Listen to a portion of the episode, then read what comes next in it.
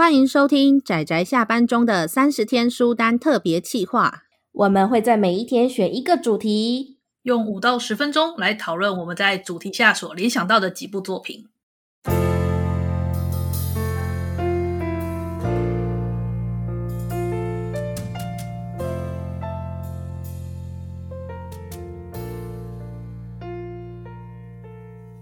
各位听友，大家好，今天是三十天书单的第四天，我是大酸梅，我是布姑，我是阿直。我们今天的主题是，没错，大家如果听了昨天的主题，就会知道我们今天的主题了。我们今天的主题就是讲到夏天会想到的作品。耶，yeah, 夏天啊，喜欢冬天跟夏天，因为那个怎么讲，就是特色明显，所以相对的作品。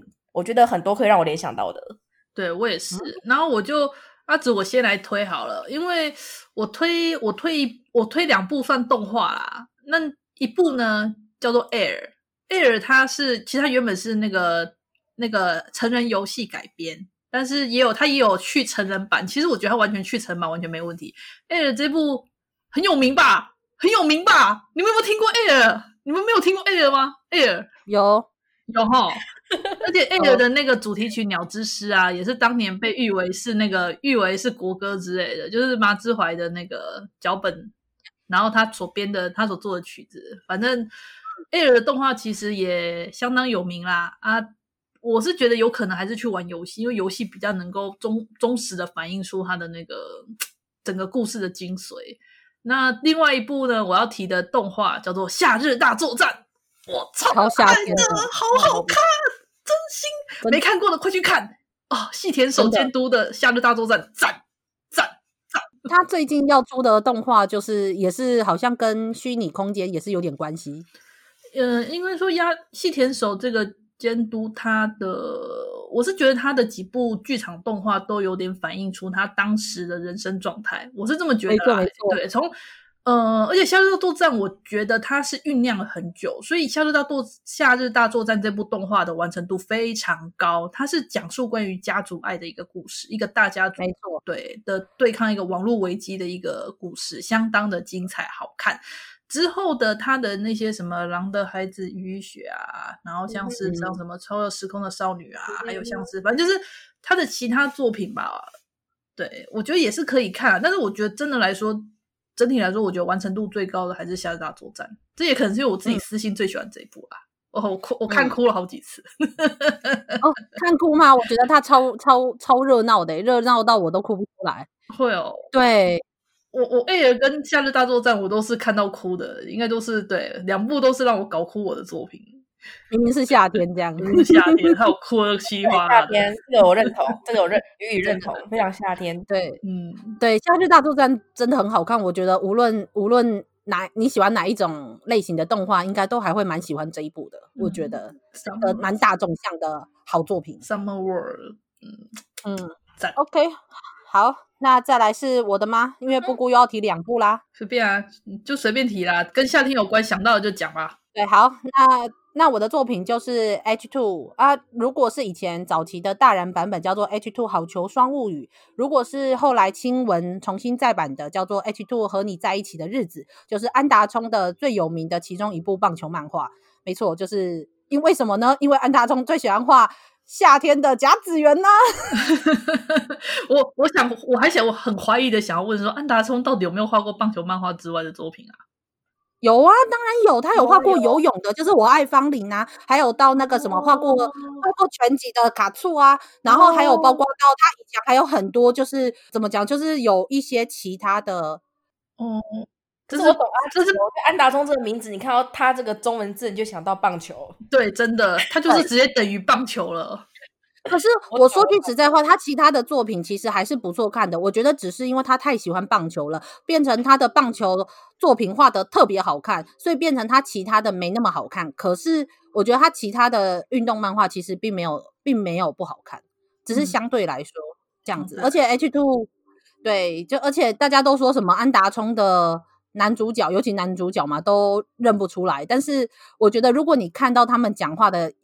讲话的内容的时候，你其实是可以分辨出来不同的男主角的。好啦，这是我私心。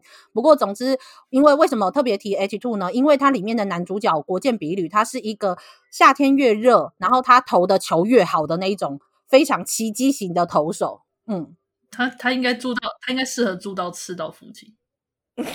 呃，但是他都已经去打棒球，你再让他住到赤道附近，是不是有点过分？很热哎、欸，这样，所以总之他是一个好啦，他是我心中永远唯一的投手吧，就是无论二次元或三次元，好啦，我特别特别喜欢他。好啦，嗯、那换布谷的，布谷的也很也很夏天。想到想到夏天，就想到烈阳跟大海呀、啊，那我就会想到没错没错，元气音啊，那是因为又很阿姑。干嘛？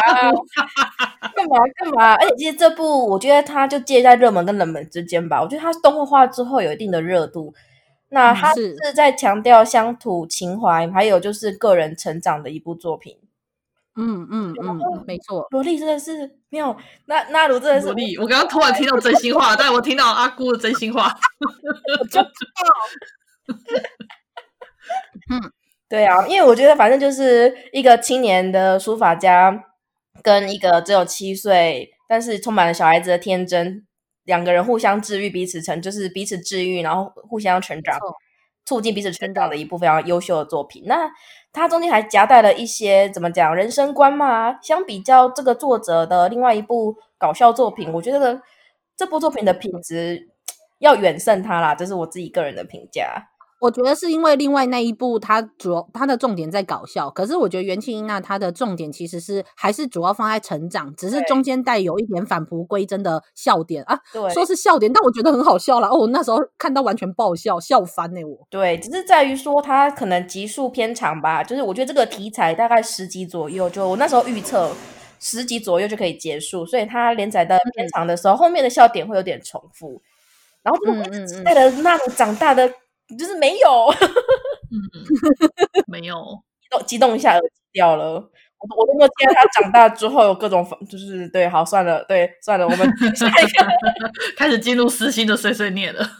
真的啊，对，开始控场了。好了，那你要再提你的第二部，对，固定的这个主题下，我决定再多推一部 BL 作品，就是《Sky Complex》，然后它的作者是四川四川老师。那他在讲的是，嗯、其实这个怎么讲？他其实是他有很多部短片，然后都讲都同一个 CP，只是名称可能不太一样，就是书名不太一样。但有好几部短片都在讲这个 CP。然后他讲的是一个一对高中男生的爱情故事，虽然听起来没有什么、嗯、没有什么东西，但是四川老师真的很会画高中男生，我发誓，真的很棒。